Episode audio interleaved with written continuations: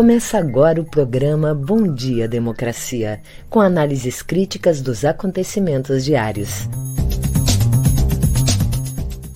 Apresentação de Paulo Tim e Babiton Leão.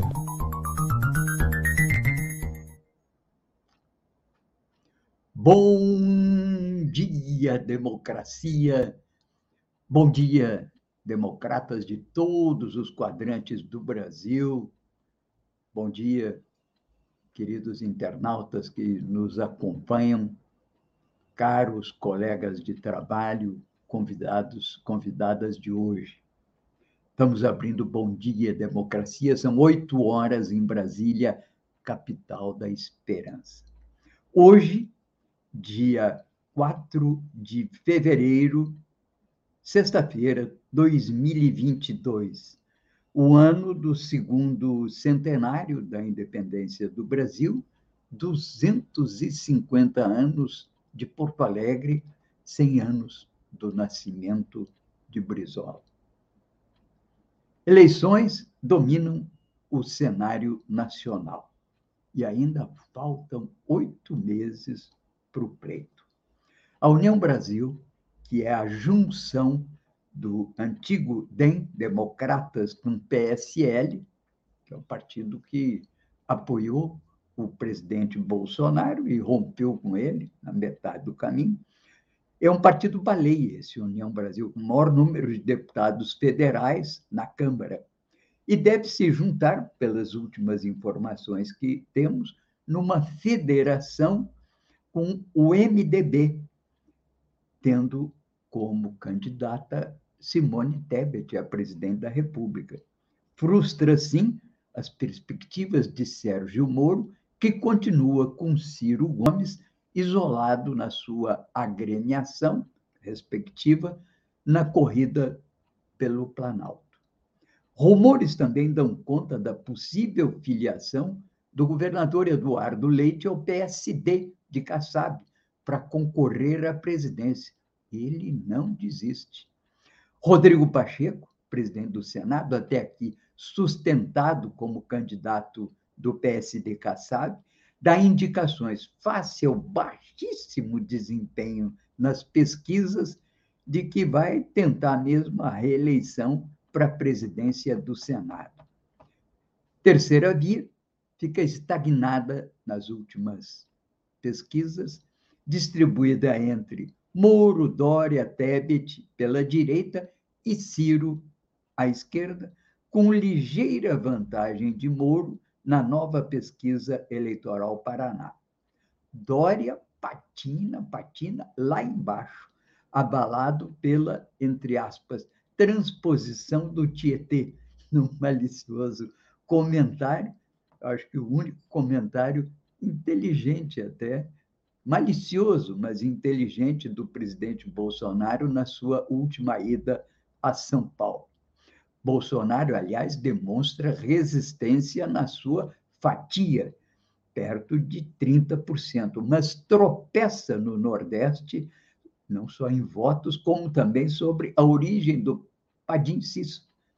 Pior do que suas falas obscenas e gestos grotescos como aquele do frango com farofa, são suas suspeitas de cumplicidade com a violência. Diz uma matéria aqui, do Outras Palavras, que reproduz artigo do Fórum, revista Fórum. Cheiro de pólvora na eleição de Bolsonaro. O site denuncia ligações de Jair Bolsonaro e seus filhos com lobby armamentista e fundos bilionários dos Estados Unidos. História começou em 2012 e avança até hoje. Financiamento da campanha seria pago com facilitação da entrada de armas no Brasil. Está, portanto, republicado no site Outras Palavras e eu reproduzo na nossa newsletter de hoje. A pesquisa Paraná aponta que 40,5% dos eleitores poderiam votar em Moro, mesmo não tendo ele como principal candidato. E 36% dizem isso no caso de Ciro.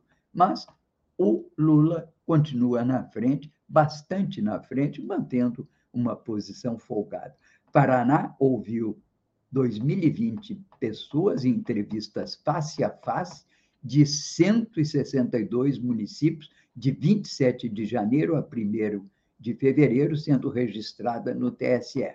Da Lula, com 40,1%, tendo crescido diante ou face à última pesquisa da Paraná, em novembro, onde ele teve 34,9%, e o Jair Bolsonaro, Jair Bolsonaro hum, praticamente estabilizado em 29%. Moro com 10%, Ciro com 5,6%, Dória lá embaixo, disputando ali com André Janone, Simone Tebet, um pouco, né? Muito embaixo. Bem, esse é o cenário das pesquisas eleitorais, um assunto que toma conta, claro, do país inteiro e no noticiário político e principalmente em Brasília. Vamos, portanto, agora às manchetes do dia para ver o que nos dizem os jornais hoje. É contigo, Babton. Bom dia! Bom dia, democracia. Bom dia, Paulo Tim. Bom dia para toda a nossa audiência. Desejando já um ótimo final de semana, mas antes disso, claro, fique ligado aqui na programação da RED. Trago agora uma das principais notícias do dia, as manchetes do dia, do dia, perdão, aqui com o G1. O Brasil registrou 917 mortes por Covid-19 nas últimas 24 horas, totalizando 629.995 óbitos desde o início da pandemia. Testes de Covid podem ser deduzidos do imposto de renda. Novo grupo indígena isolado é descoberto no Amazonas e organizações cobram ações da FUNAI. Damares reclama de cobrança para que fale sobre direitos humanos. Folha de São Paulo. Aspas. Está cheio de pau de arara aqui, diz Bolsonaro em referência a nordestinos. Planalto contraria Guedes e entrega PEC com corte de tributos de combustíveis. Desmatamento sobre Bolsonaro chegou a nível alarmante, aponta IFAM na CNN Brasil. Lula diz que a eleição será difícil e que Alckmin é necessário. O presidente da Petrobras diz que estatal não pode segurar preços. No Estadão. O governo Bolsonaro quer repassar a estados atribuições de licenciamento de obras. Desinformação e estoque baixo travam vacinação de crianças contra a Covid-19 no Brasil. Jornal Brasil de Fato. Lula afirma que vai mudar política de preços da Petrobras caso seja eleito. No Bom Dia Democracia de hoje, vamos receber a guia cultural Letícia Dumas, que vem nos apresentar a Paris Expose, coleção Morozov.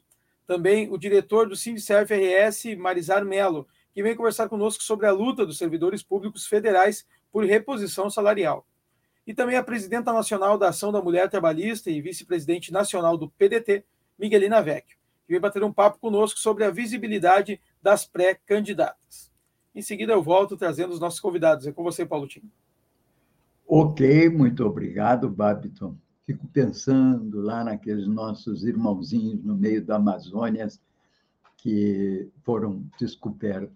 Devem estar dizendo: Xi, nos descobriram, estamos mortos. Porque essa é a verdade. Né? Os grupos indígenas que têm que naturalmente encontrar canais de comunicação com a dita sociedade civilizada, acabam pagando um preço muito alto por isso.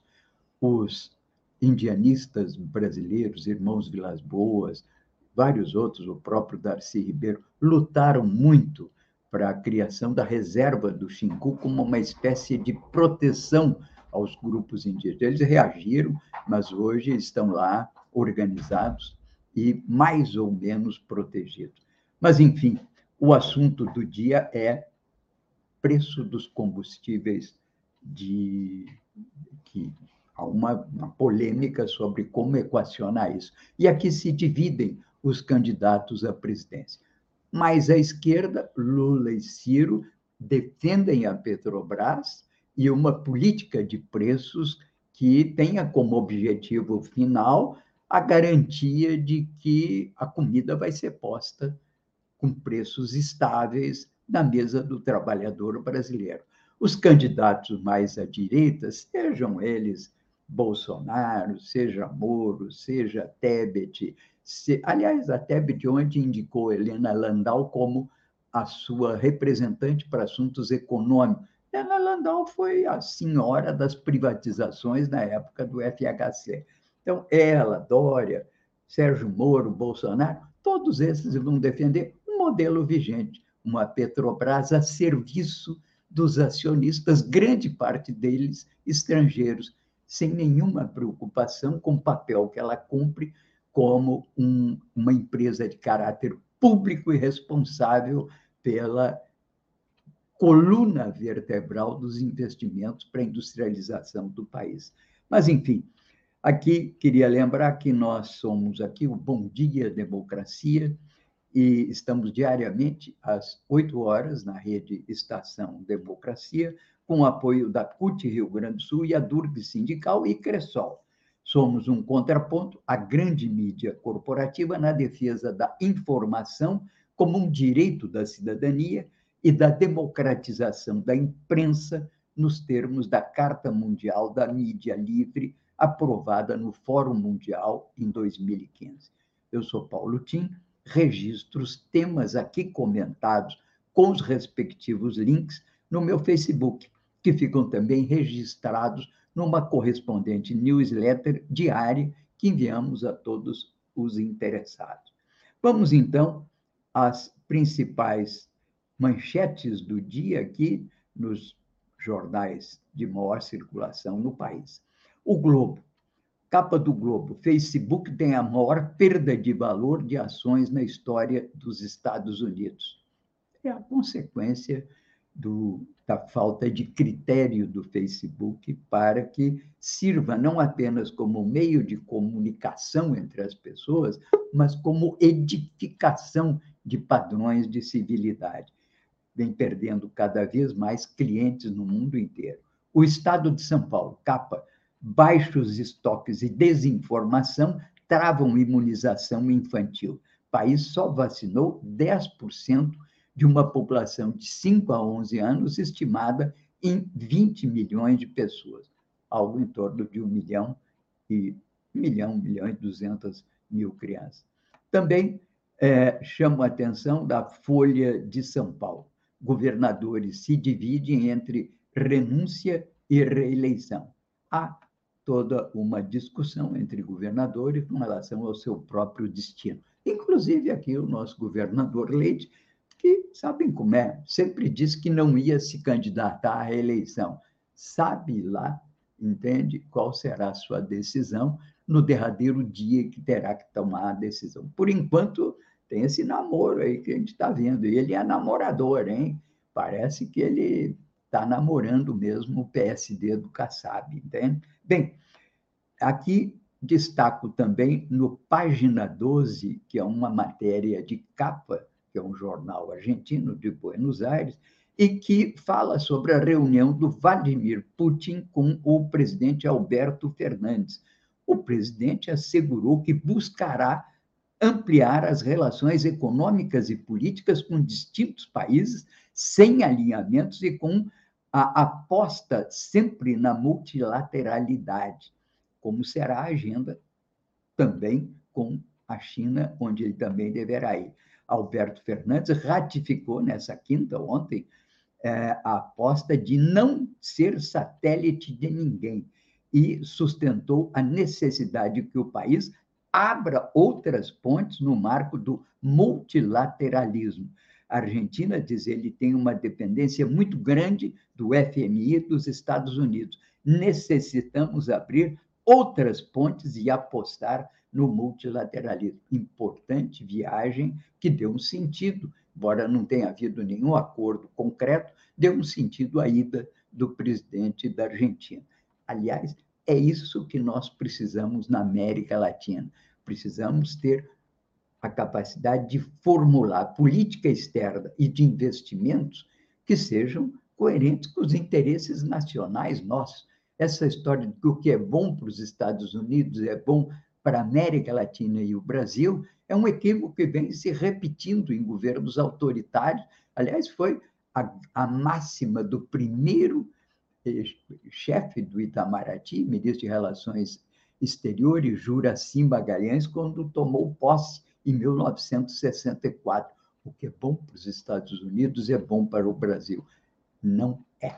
Temos que procurar o nosso próprio caminho nos marcos da soberania nacional, que foi, aliás, assegurada no direito internacional em 1648, no Congresso de Westfália. Imagine, depois de quase 500 anos, entende? Ainda tem gente que não compreende o significado do que significa soberania nacional. Bem, vamos então agora ao boletim coronavírus. É contigo, Babiton. Vamos ver. Sotero.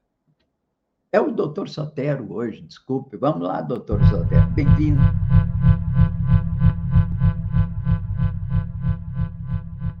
O boletim da Covid de hoje mostra vários cenários da evolução da epidemia. O que nós temos depois de algumas semanas de evolução brutal do número de casos, para os países relacionados, principalmente Israel, eh, Dinamarca, que chegaram a mais ou em torno de 10 mil casos por dia. Depois tivemos um grande pico da epidemia também em Portugal e na França, e já casos menores nos Estados Unidos e Reino Unido, mas também é importante porque foi muito maior que o pico dos picos observados do ano passado. E esse crescimento foi muito rápido e parece, nos primeiros sinais, que também está tendo uma queda bastante importante para alguns desses países já, uma diminuição desse número de casos em poucas semanas.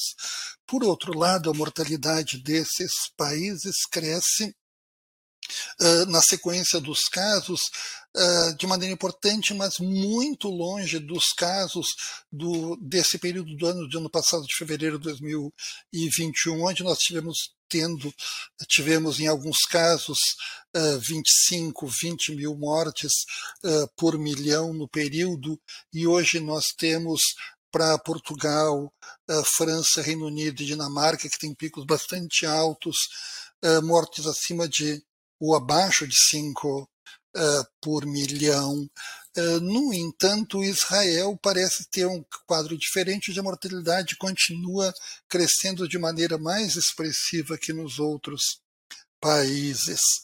Uh, o que é claro observar em todas as regiões do mundo é que países onde a vacinação é muito baixa, uh, temos no caso exemplos de Hungria, uh, Bósnia, Herzegovina e a Croácia, a, Bulgária, que é talvez a menor vacinação naquela região.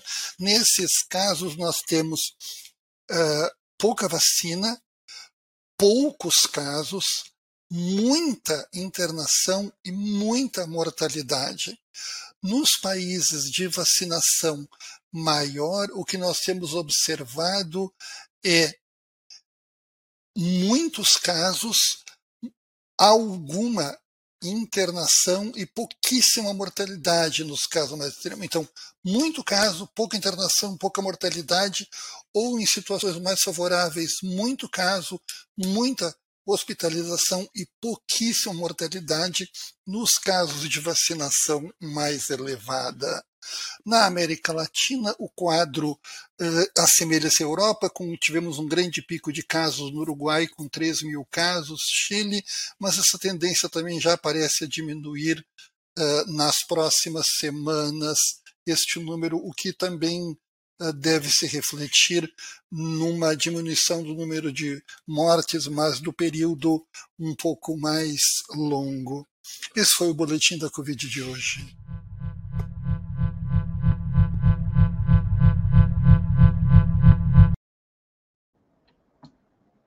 Muito obrigado, doutor Sotero. E acrescento aqui matérias que aparecem hoje no resumão da Globo G1, né? Variante do HIV mais transmissível e agressiva encontrada na Holanda e diz surgida provavelmente entre os anos 80 e 90, a variante VB foi detectada em mais de 100 pacientes analisados em pesquisa liderada por cientistas da Universidade de Oxford e publicada nesta quinta-feira. Isso, aliás, com relação ao HIV, e queria chamar a atenção que avança a vacina para o controle dessa doença.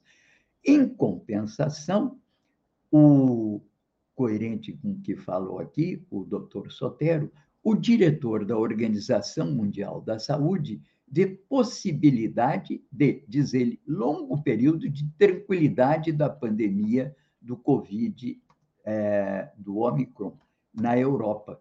Isso porque, isso disse o Hans Kluge, não é o Hans Kruger, hein? que é aquele que participava de uma série, né?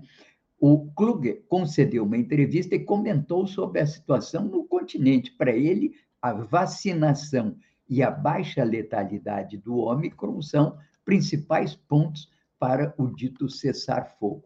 Já que no Brasil, chama atenção uma matéria divulgada hoje no Facebook pelo Brasil de Fato, que longa matéria, dizendo que médicos que integram conselhos de medicina administram grupo anti-vacina no Facebook.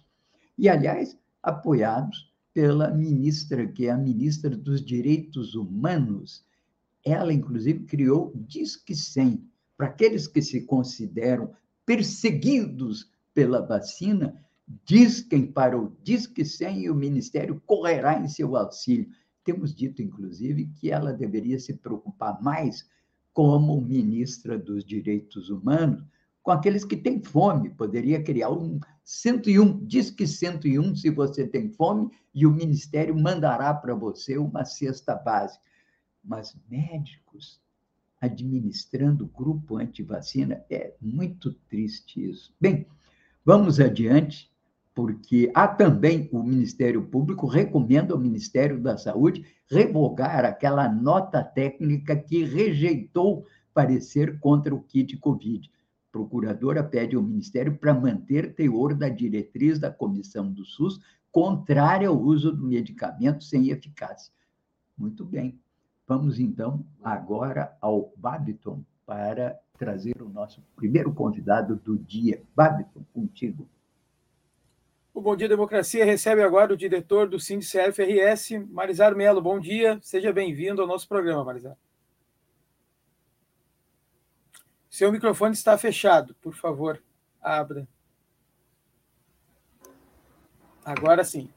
Bom dia, Bam. Bom dia aos demais telespectadores do nosso programa do Bom Dia Democracia. Bom, o Marizar vem aqui conversar conosco sobre a luta dos servidores públicos federais por reposição salarial, que teve uma grande mobilização essa semana, né, Marizar, na quarta-feira, último dia 2, em busca pela luta, né? Com certeza, nós tivemos promovido pelo Fórum Nacional das Entidades Servidores Federais e também o FONACAT, que é o Fórum Nacional das Entidades de Carreiras Típicas de Estados, nós fizemos uma manifestação na Praça dos Três Poderes, em Brasília, e também na, na frente do Palácio, na, também do STF, e encerramos ela, é, encerramos no dia da manifestação, dia 2, no anexo 2 do Congresso Nacional, casa que é onde é, debate os temas de interesse da sociedade geral, e nesse caso, do nosso interesse, que é a nossa reposição das nossas, das nossas perdas salariais. Sim, e como é que foi essa manifestação? É, as respostas, a gente né, fica muito nessa expectativa, né? Como é que, como é que foi recebida e o que vocês tiveram de resposta sobre a batalha e a luta toda que vem sendo feita, né? Nós é, oficiamos o Ministério da Economia, oficiamos também o Congresso Nacional e o Senado Federal, pedindo que abrisse, que seja aberto o debate em relação à reposição das perdas é, salariais dos servidores federais do, é, dos três poderes. E também estamos é, aguardando a resposta, que não tivemos ainda, mas fomos é, surpreendidos, não surpreendido que a política do governo, uma manifestação do líder do governo do Congresso Nacional, dizendo que os sindicatos têm que se entender e que, portanto, afirmando que aquele 1 bilhão e 700 milhões que o governo destinou no orçamento de 2022 que estaria assegurada somente para a Polícia Federal, para a Polícia Rodoviária Federal e para os peritos da Polícia Federal. E nós discordamos com isso. Nós entendemos de que não pode haver discriminação. E para ter uma ideia, nós não estamos lutando e não estamos brigando por reajuste salarial. Nós estamos apenas brigando por aquilo que é um direito constitucional, que é a reposição das nossas perdas salariais do governo Bolsonaro, que chega a um percentual de 19,99% é, sobre os nossos salários. Aliás, essa reposição linear e viável é legal, né? E há dinheiro no orçamento e as condições legais para o reajuste da categoria, certo? Pois é, Bárbara. São duas coisas, né? Primeiro, é, eu acho que era importante a gente dizer também que o problema não é o dinheiro. O, o, o Brasil teve a melhor arrecadação desde 1995, com mais de 17% de superação é, da, da sua receita. Segundo lugar, a surpresa também é que o Banco Central é, ele divulgou ah, o seu lucro. Para ter uma ideia, o Banco Central é, lucrou 64 bilhões e 700 milhões. E só com os cortes que o governo está estabelecendo em vários ministérios que nós discordamos, por exemplo, a educação, a questão agrária, a questão da ciência, a questão da saúde, a questão do quilombolas, a questão de índios, vários segmentos, nós entendemos de que é, é possível é, fazer com que seja alocado esse recurso e seja atendido a reivindicação da classe trabalhadora do Serviço Público Federal das três esferas, atingindo os ativos, aposentados e pensionistas, e que é justo.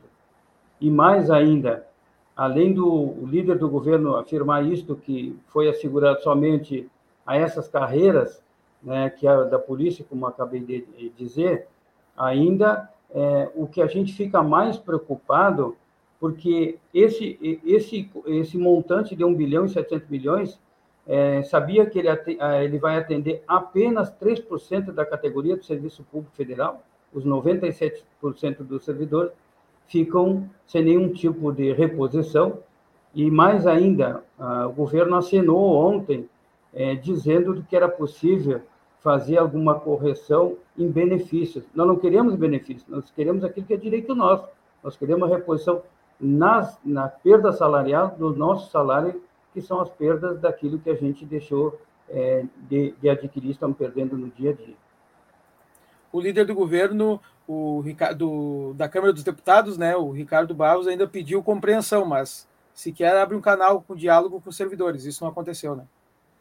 Pois é, Bato. Essa compreensão é importante que a gente possa divulgar para a sociedade em geral, os nossos telespectadores, para te ter uma ideia. Eu sabia que nós, no último reajuste dos servidores públicos federais foi em 2012 e, e eles foram escalonados ainda com 2013, 2014, 2015, né, chegando a um total de, de 22,13. A partir de, disso aí, nós não tivemos nenhum reajuste, nenhuma reposição salarial, né, das perdas salariais, e o total desse, desse acúmulo das nossas perdas, desde o último acordo que nós firmamos, que foi no governo Dilma ainda, ele chega a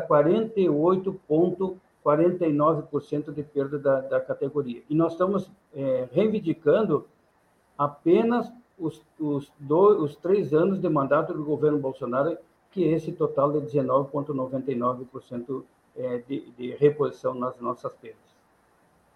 Certo, Marizar. A gente agradece muito pela sua participação. Claro, quiser fazer suas considerações finais. Bom, eu queria primeiro agradecer a oportunidade da gente poder dialogar e de dizer que nós estamos construindo um processo de mobilização para que, que é o único instrumento que nós temos quando não, não tem negociação. E com o governo Bolsonaro, estou falando dos federais, nós não temos nenhum tipo de negociação, não somos recebidos nem pelo Ministério da Economia, nem pela Casa, da, Casa Civil, as mesas de negociações que nós tínhamos acabaram. E, para ter uma ideia, nós somos a única categoria de trabalhadores do país que não temos database. São os servidores federais, sejam eles dos poderes executivo ou legislativo. Então, portanto, nós estamos nos mobilizando e, com certeza, nós estaremos fazendo um enfrentamento é, com uma greve que é, possa garantir os nossos direitos para atender, é, também continuar atendendo a sociedade em geral, que este é o nosso papel, atender os cidadãos, principalmente nesse momento estamos vivendo uma pandemia e, e que possa garantir os nossos direitos, que são mais do que justos.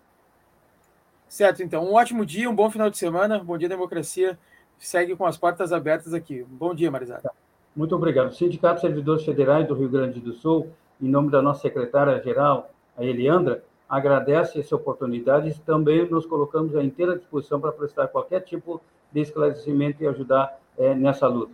Um forte abraço a todos e a todas. Perfeito. Paulo Tim, volto com você. Muito bem, muito obrigado.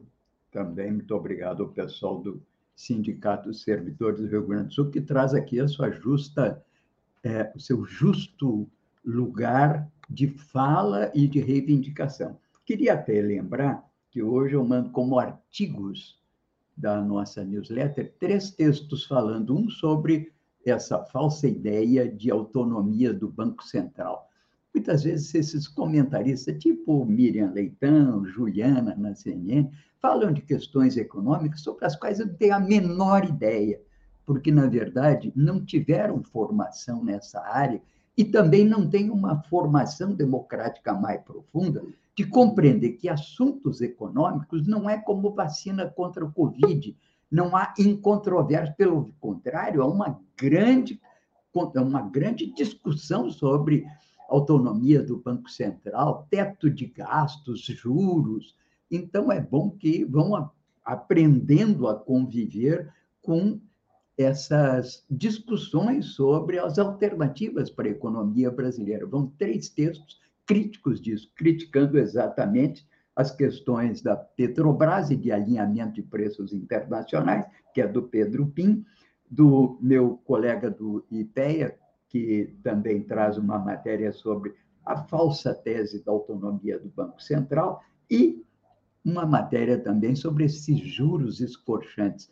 A propósito, queria lembrar, e sobre isso que estava falando há pouco né, o nosso convidado, que PIB não é valor da produção. É muito comum ver Miriam Leitão, Júlia, esse povo que comenta Sardenbreg, o PIB é o valor. Não, o PIB é uma medida da economia, que é um conceito, a meu juízo, aliás, ultrapassado, mas é um conceito que faz com que se entenda como medida da economia a soma dos rendimentos dos fatores de produção. Isso não tem nada a ver com o valor da produção. Valor da produção é outro conceito, é faturamento. E quais são os fatores de produção? Trabalho, que rende salário, e propriedade. Pode ser propriedade de terra, propriedade de imóvel, ou propriedade desses 10 trilhões de reais que hoje circulam no mercado financeiro rendendo juro. Então, na verdade, tem vasos comunicantes entre esses fatores.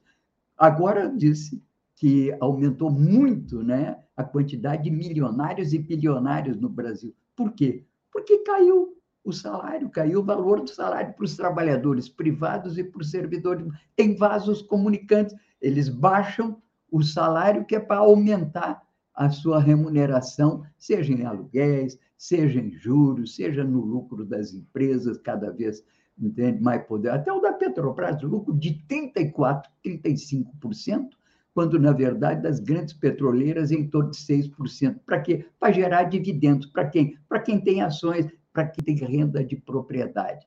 Bem, é isso. Vamos lá, o Babiton, para o próximo convidado desta manhã. Vamos lá com a nossa próxima convidada, a presidente nacional da Ação da Mulher Trabalhista e vice-presidenta nacional do PDT, Miguelina Vecchio. Bom dia, presidenta, seja bem-vinda. Seu microfone está mutado, presidenta. Pode abri-lo, por tá, favor? Tá bem. Agora sim. Uh, bom dia, querido. Bom dia, Paulo Tim. Uh, bom dia a todos os ouvintes. Uh, eu escolhi para a gente falar hoje, até porque a Assembleia recém está retomando né, do recesso parlamentar, e a nossa combinação aqui é que seria um panorama com o que estava acontecendo, as, as propostas mais polêmicas da Assembleia, mas como ela agora que está voltando, eu escolhi da gente falar sobre a visibilidade próxima para a campanha eleitoral das pré-candidatas, né? E aqui sem problemas com a justiça eleitoral, porque nós vamos falar em tese e de todos os partidos. Qual é o grande problema que nós temos e a gente escolheu os mapas de mídia para falar hoje? Qual é o grande problema que as mulheres têm quando elas se candidatam dentro de um partido que não está muito vinculado a essa luta das mulheres ou às conquistas das mulheres ao longo da história e fazem com que as mulheres sejam não exatamente laranjas. Eu não, eu não comungo muito da tese da laranja, porque eu acho que a laranja aceita ser laranja, né? Porque se eu não sou uma militante política, se eu não tenho uma expressão social que me, me, me isse a um espaço, e se eu nunca concorri e sei que não tenho a menor condição, não tenho recurso e não tenho visibilidade, a chance de se eleger realmente é mínima. Né? Então, no mínimo, eu quero saber quais são os espaços que o partido vai me oferecer no que tange a minha visibilidade. Então, como é que a gente detectou isso? E eu, na última audiência que nós tivemos com o ministro Barroso, na qualidade de dirigente máxima do Fórum Nacional de Mulheres de Partido, aí não como pertencente ao meu partido, como dirigente do meu próprio partido, que era o quê? A, a campanha eleitoral tem os espaços de mídia aonde todos os candidatos aparecem. E o que, que acontecia e ninguém se dava conta? A propaganda tem dois espaços oficiais durante o dia, um na hora do almoço e um no horário que antecede a novela, né? Normalmente ou é no meio do Jornal Nacional ou, ou antecede a novela das nove. As mulheres eram sempre colocadas na primeira semana de campanha, que está comprovado por pesquisa, e aí, com todo respeito, eu sou bacharel em sociologia, é a minha área, com pesquisa de que as mulheres eram colocadas na primeira semana, onde ninguém escolhe candidato, as pessoas que não são militantes, que não são ativistas, escolhem seus candidatos na última semana. Isso já está mais do que comprovado, Babton. Tem gente que pega um santinho no chão na porta do seu colégio eleitoral, da sua urna eleitoral. Então, é na última semana que decidem qual é o seu candidato. E aí, nessa semana, os partidos só colocavam homens na televisão. E homens que eles julgavam teriam maior condição de chegar na eleição, de ganhar a eleição. Então, as mulheres vão para o horário do meio-dia, que ninguém vê televisão. Tu me diz qual é a mulher trabalhadora que ao meio-dia vai estar olhando a televisão quando o arroz está queimando, quando tem arroz, né? E o feijão, que está buscando as crianças na escola ou levando as crianças para ficar com alguém, quer dizer, ninguém está olhando. Agora, quem não está olhando televisão no Brasil às 9 horas da noite? Principalmente, eu digo isso dentro do meu partido, o povo não gosta muito, mas eu digo, gente, eles não estão olhando a TV para nos ver, eles estão olhando a TV para ver o Fábio Assunção. Eles vão aceitar nos ver porque eles não querem perder o Fábio Assunção, entendeu? Então, eles não querem perder a novela. Então, eles vão aceitar nos ver. Neste momento, a audiência, e vocês são de rádio e televisão, sabem dez vezes mais de audiência do que eu, vocês sabem que a audiência é, é o pico, né? No horário da novela. E aí, quem vai para a televisão? Os homens. Bom, aí nós fizemos uma discussão dentro do TSE, que era o quê? qual é a importância que tem as mulheres ascenderem aos cargos de direção partidária para terem acesso aos mapas de mídia. Porque se uma candidata chegada num partido perguntar quantas vezes eu vou aparecer na televisão, não vão dar mínima para ela, talvez nem responda. Agora, eu sou a secretária-geral do partido aqui no Estado. O que, que eu fiz? Me traz esse mapa de mídia. Porque na primeira semana eu resolvi assistir o programa eleitoral da tarde e da noite, e de tarde só tinha mulher e de noite só tinha homem. Eu digo, aqui tem problema, me traz o mapa de mídia que eu quero ver. Quando chegou o mapa de mídia, o que, que eu fiz? Risquei todo o mapa de mídia. Esses homens aqui já falaram demais, não vão falar de novo, e aqui vão entrar as mulheres. Isso é possível quando se tem poder dentro do partido. Quando não se tem, não é possível.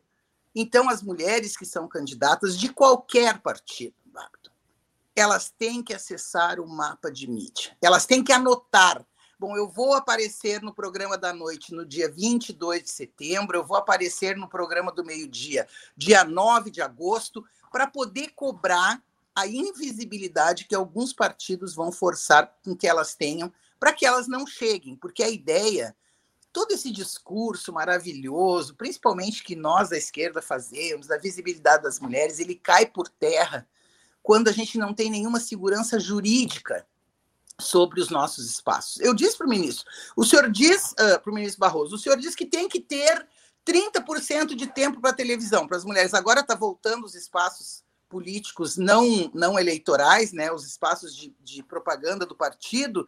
Agora em abril vamos ter, março e abril vamos ter já os spots 30. 12 são para as mulheres, 30% são para as mulheres.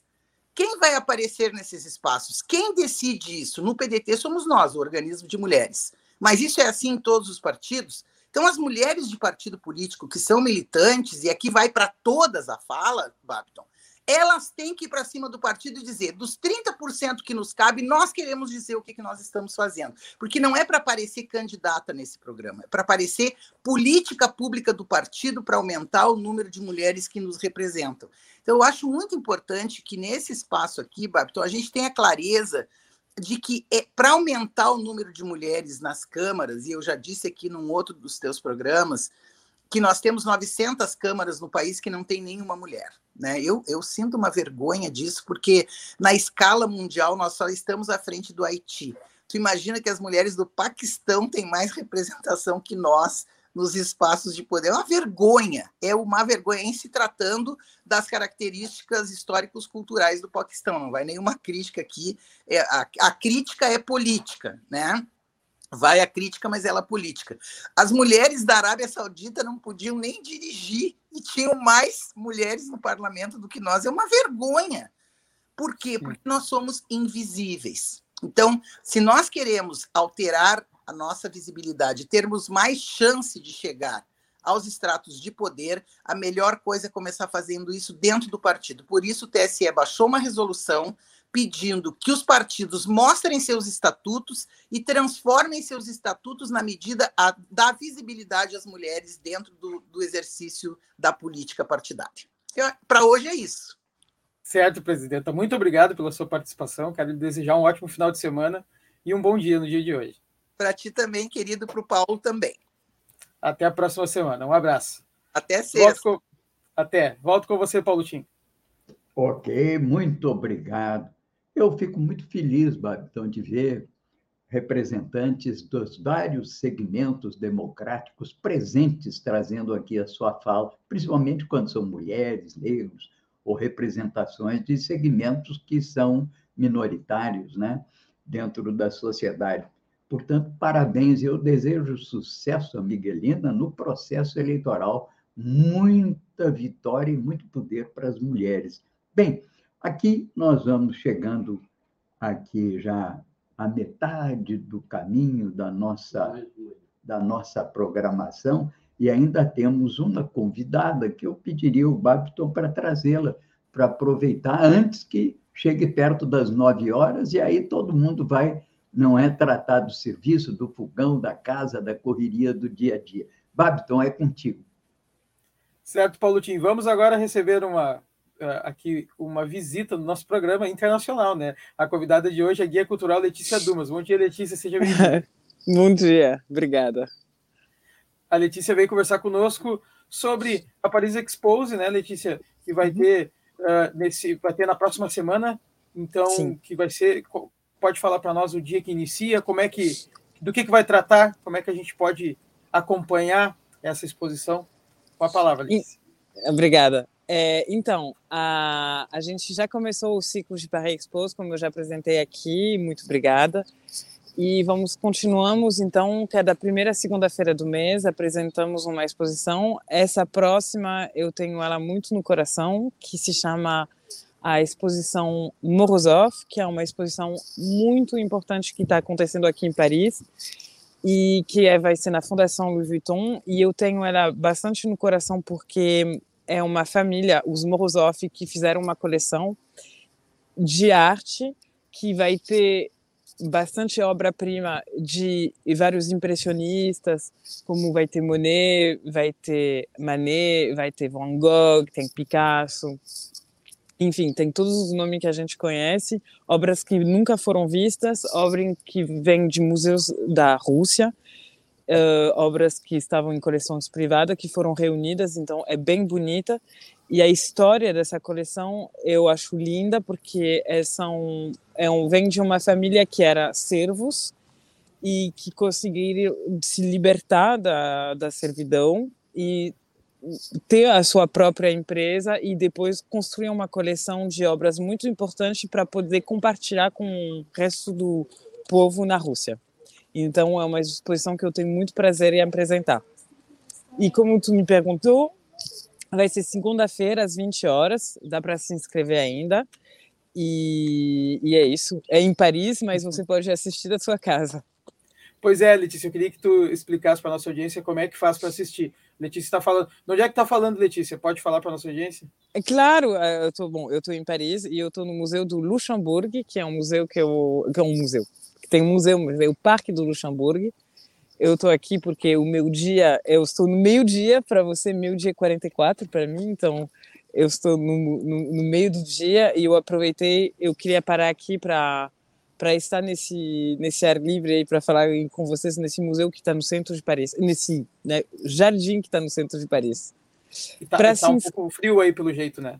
Tá gelado. Eu, todo mundo tá assim, eu tô a menos agasalhada, eu acho, mas tá, não, tá bastante frio. Tá tão frio quanto tá calor para você. Ah, pode estar, acredito.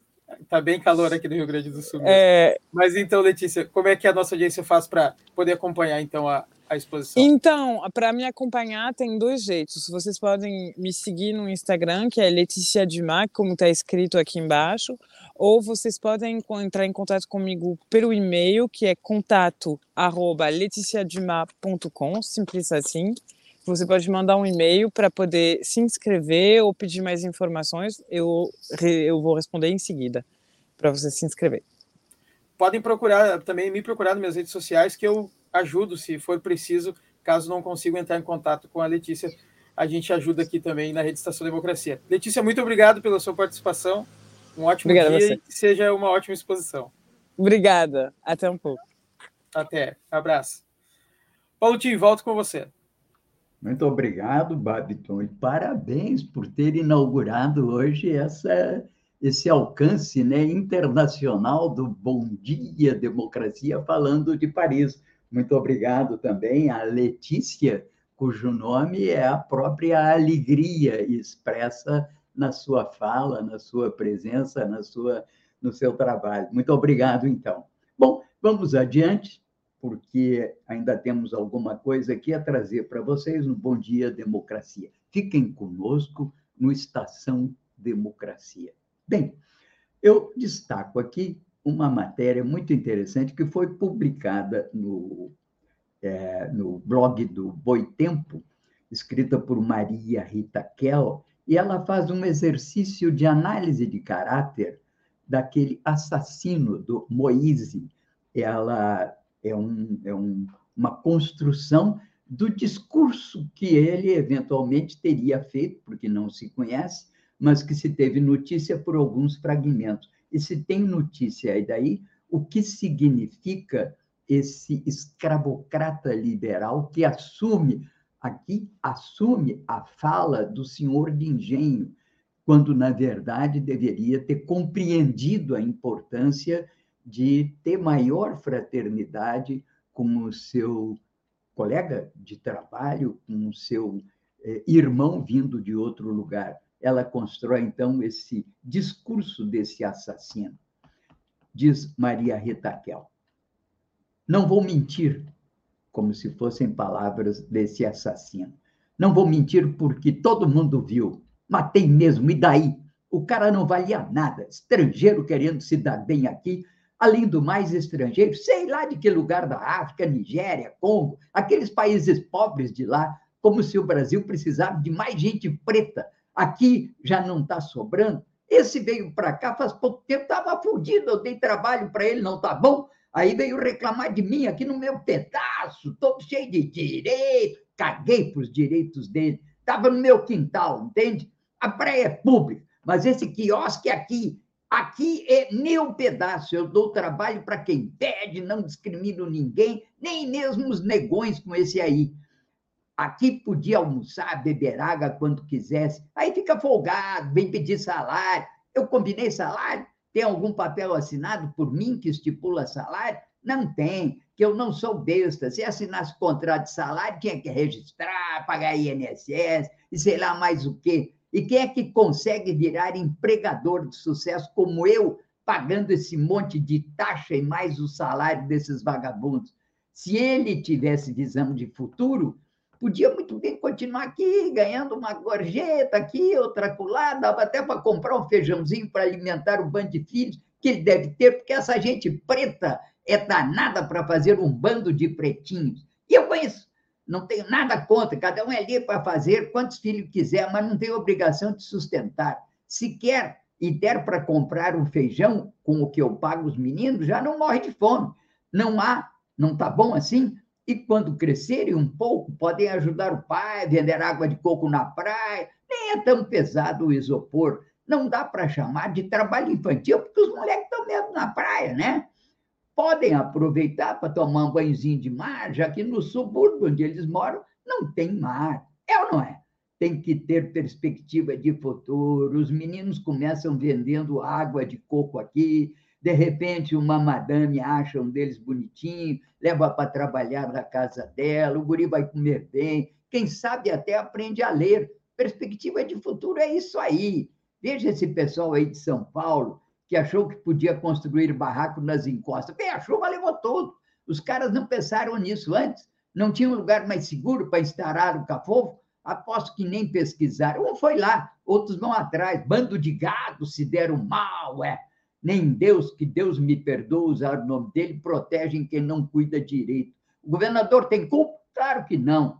Agora chega. Não vou dar mais entrevista. Vocês, jornalistas, são um bando de urubu em cima da carniça que sobra dos perrengues que a gente enfrenta. Já disse o que tinha para dizer. Sai da minha água. Queria que eu fizesse o quê? Não sou coveiro, pô. Matei, daí.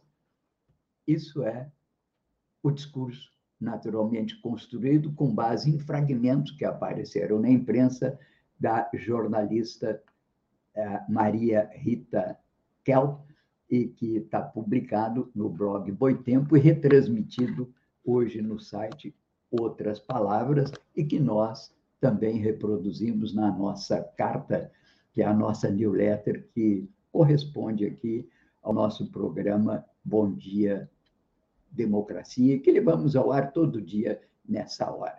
Volto a falar um pouco para fechar o dia sobre os principais assuntos que nós vamos ter hoje, mas antes disso ainda temos o, a programação do dia, não temos? Babiton, fala aí na programação do dia, enquanto eu vejo aqui ainda uma outra matéria para levar o conhecimento do pessoal.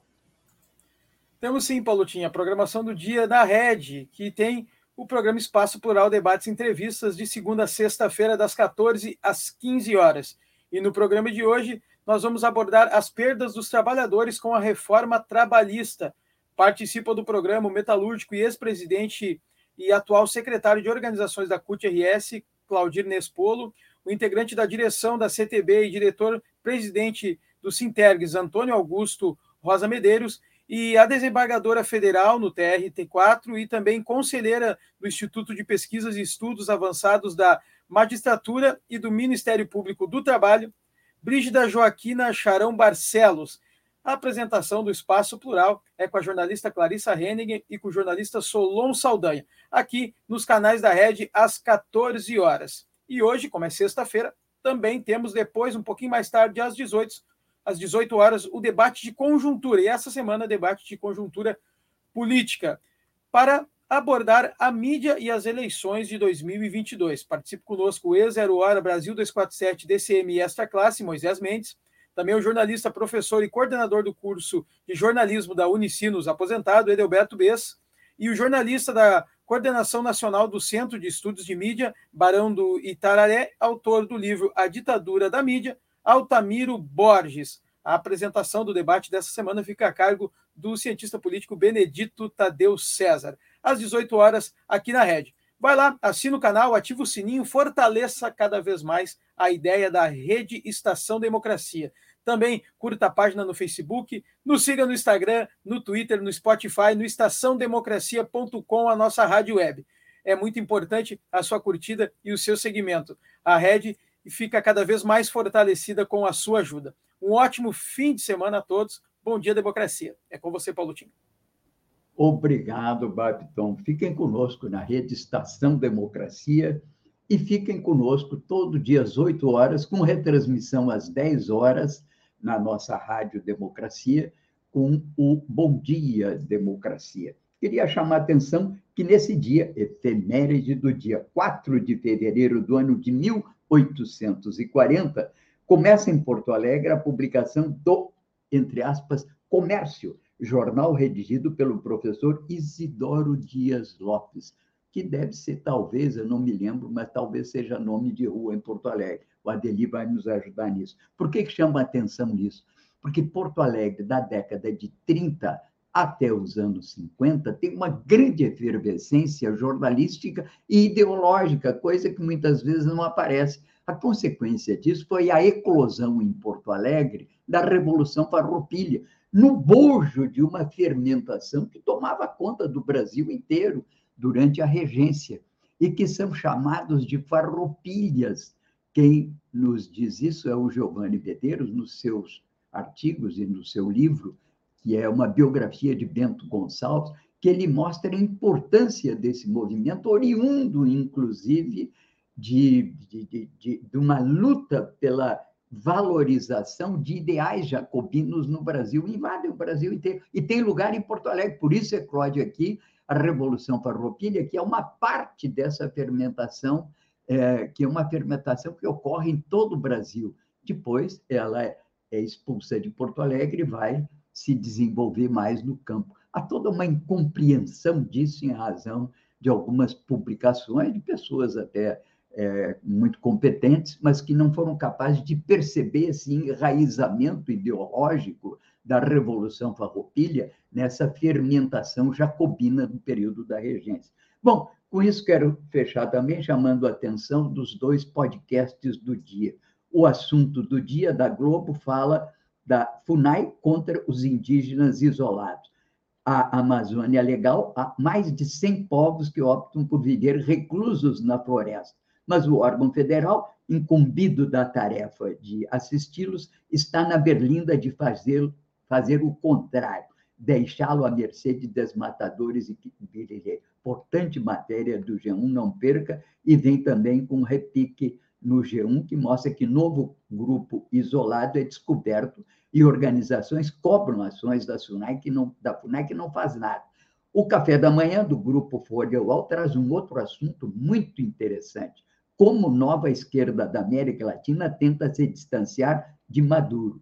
Os líderes que chegam ao poder no continente vêm dando declarações contra o regime chavista, como é o caso do Boric aqui no Chile, que acaba de vencer as eleições para a presidência da República. O assunto não se esgota e nem tem início no Boric, mas numa divisão da esquerda latino-americana, onde um grupo mais afinado, digamos assim, com a construção da democracia, e afinado, inclusive, na Europa Ocidental, com partidos social-democratas, socialista, como é o caso desse que ganhou agora as eleições em Portugal, tem uma visão mais crítica da situação política na Venezuela e também ah, na Nicarágua.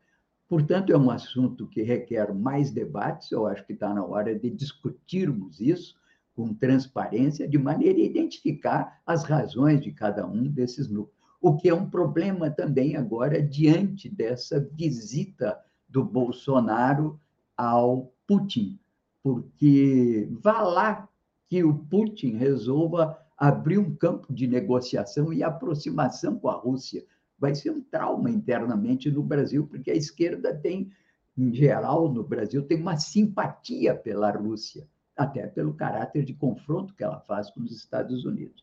Vamos ficando hoje por aqui. Tivemos uma semana intensa de bons trabalhos, grato a todos, grato a Letícia Dumas, ou Dumas, lá de Paris, grato a Marisar Melo e a minha querida Miguelina Vecchio, do PDT, também grato pela participação. Fiquem sempre aqui e voltem sempre conosco. Ao Babiton, meus agradecimentos por mais uma semana de bons ofícios, né? No Bom Dia Democracia. Tenham um bom fim de semana. Amanhã dormiremos até às sete da manhã, porque eu começo às quatro para dar conta, né? De fazer tudo isso cedinho. Muito obrigado aqui ao Gilmar. Vamos em frente, porque atrás vem muita gente querendo reconstruir a democracia no Brasil e precisamos dar espaço a toda essa gente. Um abraço para todos, até segunda-feira. Bom dia, democracia.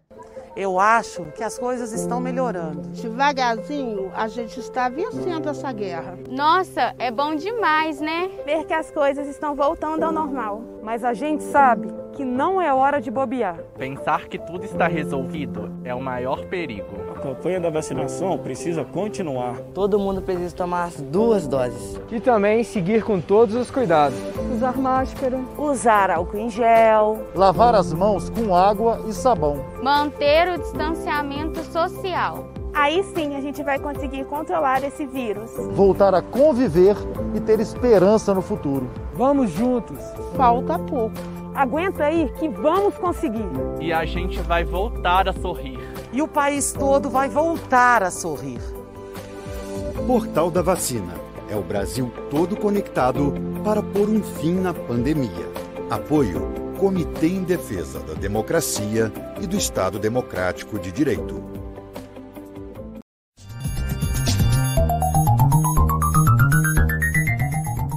Este foi o programa Bom Dia Democracia.